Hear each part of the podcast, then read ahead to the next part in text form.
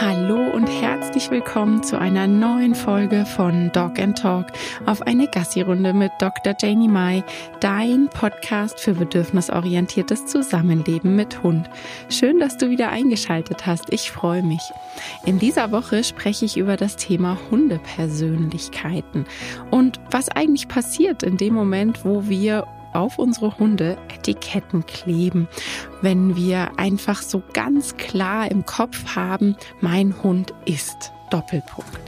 Und was das mit unserer Sicht macht und tatsächlich auch den Alltag beeinflusst, darüber möchte ich ein bisschen sprechen und dich, wie immer, ein bisschen zum Nachdenken anregen. Ich habe ganz am Ende der Folge auch eine kleine Aufgabe für dich.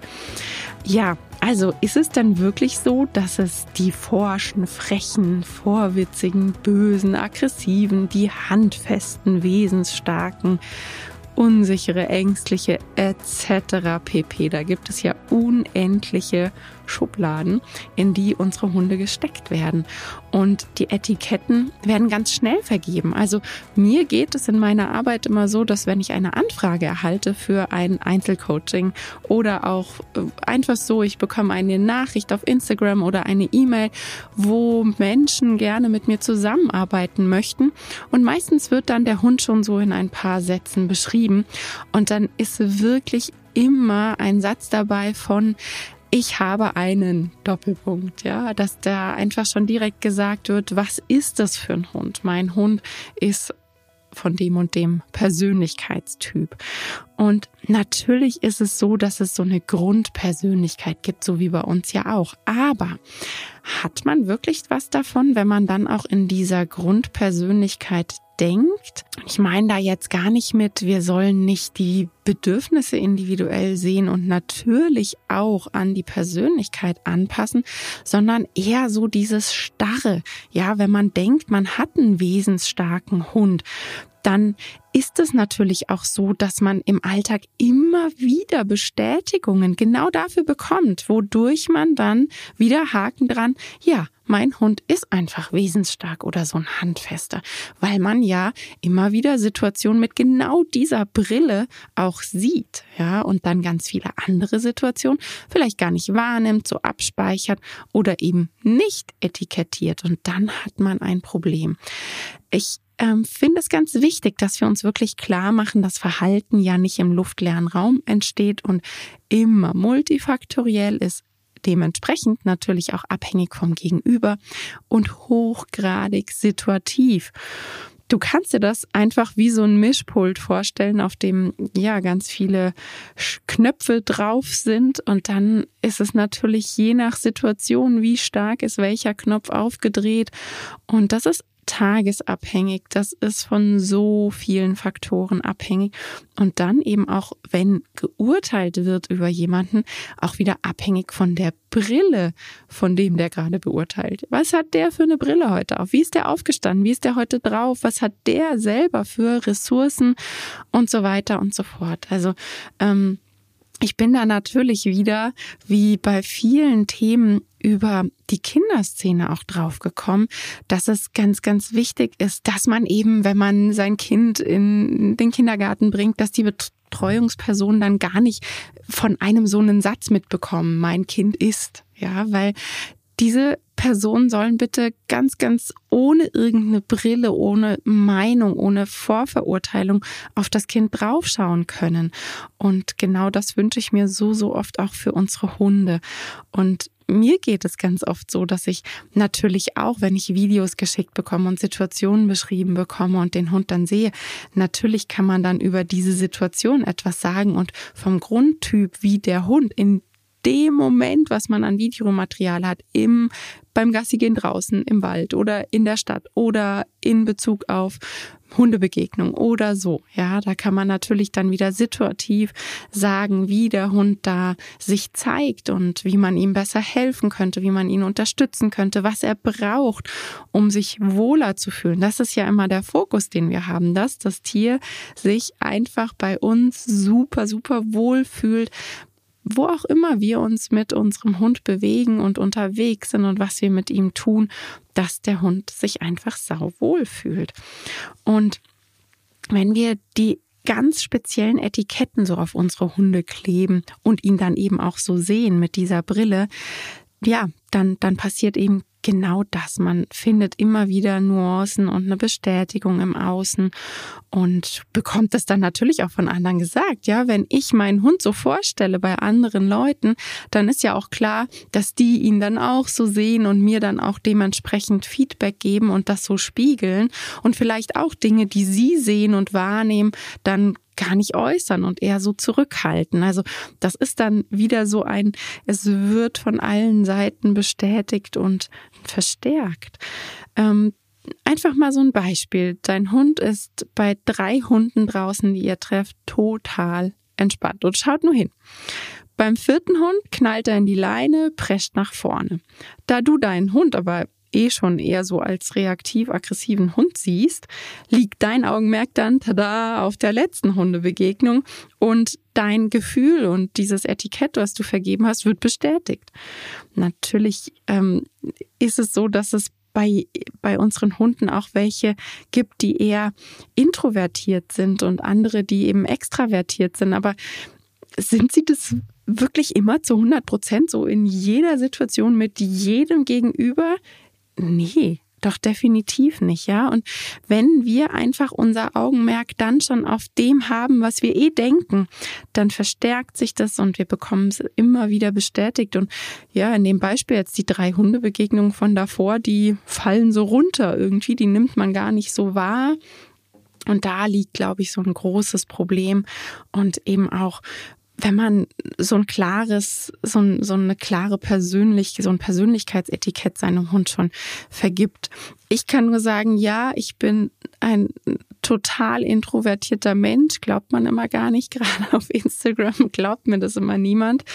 Aber ich bin auch mal jemand, der es total cool findet, irgendwie auf einem Seminar abends mit Leuten da zusammen zu sein. Das heißt aber nicht, dass es mich nicht sau viel Kraft kostet. Das heißt, ich kann total gesellig sein. Es kostet mich nur wahrscheinlich extrem viel mehr Kraft als eine Person, die sowieso vom Typ her eher so ist, dass sie Kraft daraus schöpft, also extravertiert ist, mit vielen zusammen zu sein und mit dieser Menschen um mich rum eben Kraft daraus schöpft. Und darauf sollten wir eher so Augenmerk haben, dass es natürlich Situationen gibt, wo der Hund dann auch ein ganz anderes Wesen zeigt, wie gesagt, situativ und je nachdem auch, was, wie ist das Umfeld, wie ist das Gegenüber, was zeigt sich da gerade.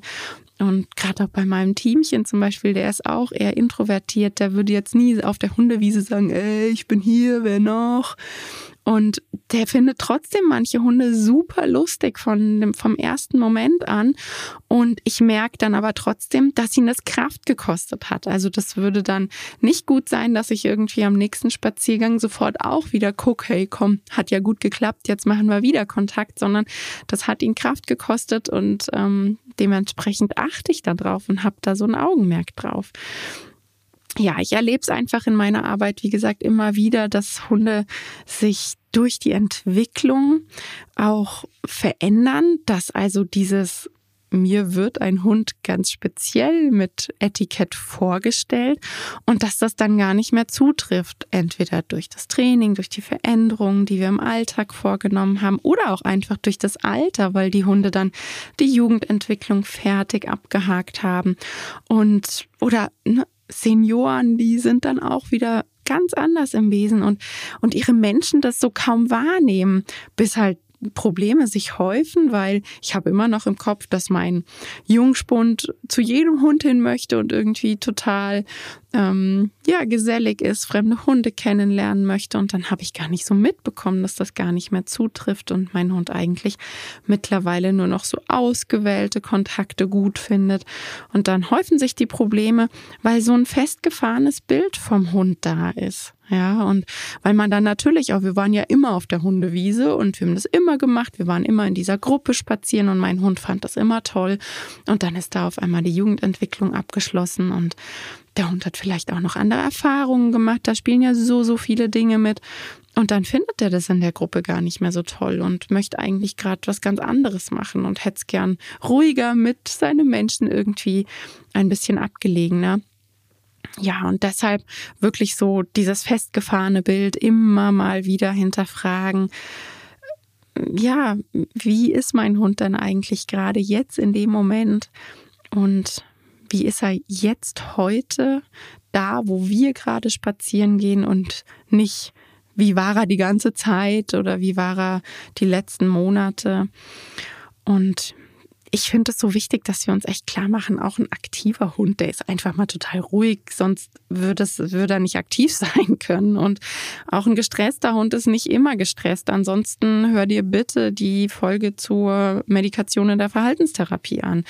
Und ähm, jeder Hund hat Situationen, wo er sich auch mal erschrickt und wo er gestresst ist, was er nicht gut findet. Und dann hat er aber hoffentlich auch ganz viele Situationen, wo das eben nicht auf ihn zutrifft. Es sind vielleicht auch einfach die Umstände, die dazu führen, dass dein Hund sein wirkliches Wesen noch gar nicht so zeigt oder zeigen kann. Das Leben in der Innenstadt zum Beispiel, das ist einfach nicht für alle Hunde gemacht. Dort kann es sein, dass das einfach ganz viel so unter der Oberfläche versteckt bleibt vom wirklichen Wesen des Hundes, weil so der Stress und Ängste obendrauf liegen. Umgekehrt Leben am Land, hey, auch nicht für alle Hunde, gerade für die äh, mit den ganzen Jagdauslösern, die da echte Probleme haben. Bei denen wird es dann sein, dass vor lauter Frust vielleicht ganz viel verändert ist, so von ihrem Grundwesen. Also das wirklich immer hinterfragen, kann ich einfach sagen, mein Hund ist Doppelpunkt oder sollte ich wirklich so dieses Gesamtbild? Und ich glaube, das ist wieder so ein Ding von der Ganzheitlichkeit, dass ich wirklich auch schaue, wo lebt mein Hund? Mit mir natürlich, ja klar, hat er sich das ausgesucht und wie geht's ihm damit? Und was kann ich vielleicht in meinem Alltag verändern? Darf mein Hund überhaupt, auch das ist ja so eine Sache, darf mein Hund eigentlich sein wahres Wesen wirklich auch zeigen? Traut er sich mit mir zu kommunizieren? Das ist ja auch so ein Thema, was ich immer mal wieder anspreche, wo ich dann sage, hey, meine Hunde, äh, ja, na klar, wenn ich irgendwie ein Video aufnehmen will für einen Kurs oder, oder sonst irgendwie, dann gibt es Situationen, wo die aufstehen und gehen, weil wir direkt neben dem See sind und dann gehen die halt was trinken, weil ihnen warm ist und die trauen sich das. Die haben halt keine Angst vor, boah, wenn ich jetzt aufstehe, dann. Und, und das meine ich mit traut sich dein Hund überhaupt zu zeigen, sein Wesen zu zeigen? Oder ist er eher so ein, wie man immer so ganz böse sagt, gell? so ein Nachziehdackel, weil er total gehemmt ist und, und ja, sich kaum selbstwirksam zeigen darf. Und dementsprechend bin ich mir da auch ganz sicher, dass das bei so einem Hund extrem schwer fällt, überhaupt situativ sagen zu können, was ist denn der Hund eigentlich für ein Typ? Ja, wie zeigt er sich denn hier gerade in dieser Situation mit diesen gegenüber und, und so weiter und so fort. Also auch das würde ich einfach noch mit reinbringen wollen, dass man hinterfragt, wie sind so die Möglichkeiten, wie ist der Umgang mit dem Hund? Ja, ist er gehemmt, ist er nicht gehemmt? All das sollte eben beobachtet werden und, und nicht durch eine festgefahrene Brille begutachtet werden. Ja, deshalb einfach meine Idee, und der kleine Anstupser, beobachte deinen Hund doch mal so ganz ohne Meinung von ihm zu haben, ohne irgendein Vorurteil. Tu einfach so, als würdest du ihn gerade erst bei dir aufgenommen haben.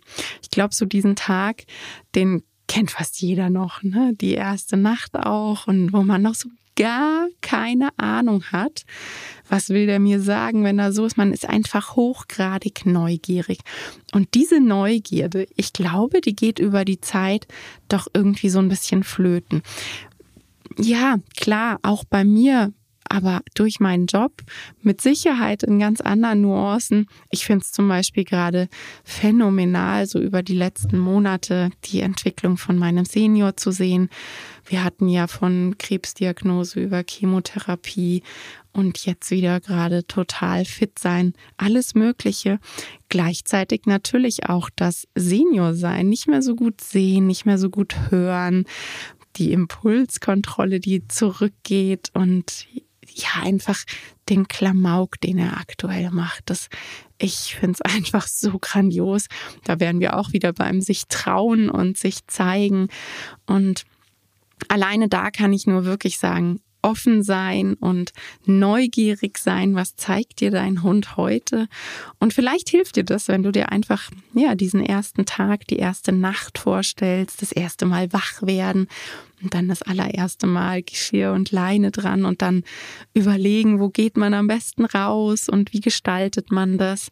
Und den Hund die ganze Zeit beobachten und nicht die Umwelt. Und ich glaube, das geht oft verloren. Gerade auch, ja, wenn man schon negative Erfahrungen gemacht hat oder wenn man eben weiß, mein Hund ist extrem reaktiv in manchen Situationen, auf manche Reize bezogen, dann neigt man dazu, eher die Umwelt im Blick zu haben, als eigentlich den eigenen Hund, der mit einem spricht und einem allerhand zeigt. Deshalb, was siehst du wirklich so ganz ohne Brille? Gestalte einfach mal so ein paar Spaziergänge, als wären es eben eure ersten überhaupt. Und ich würde mich mega freuen, wenn du deine Erfahrungen, falls du so einen Spaziergang jetzt machst aufgrund von der Podcast-Folge, teil das super, super gerne mit mir. Schreib mir auf Instagram oder teile es in der Story und verlink mich. Und dann kriege ich das angezeigt, dann kann ich das lesen oder schreib mir oder schreib unter das Posting. Ich freue mich ganz, ganz arg drauf, wenn wir da in den Austausch gehen. Dann ist eben auch eine Podcast-Folge nicht so ein One-Way-Ding. Ja, das finde ich immer viel, viel schöner. So wie das ganz oft ist. Ich bin da ja mit ganz vielen von euch auf Instagram auch in Kontakt und schätze das echt sehr. Vielen, vielen Dank dafür. Ja, ich wünsche dir viel Spaß dabei und bis nächste Woche. Bis dann. Tschüss.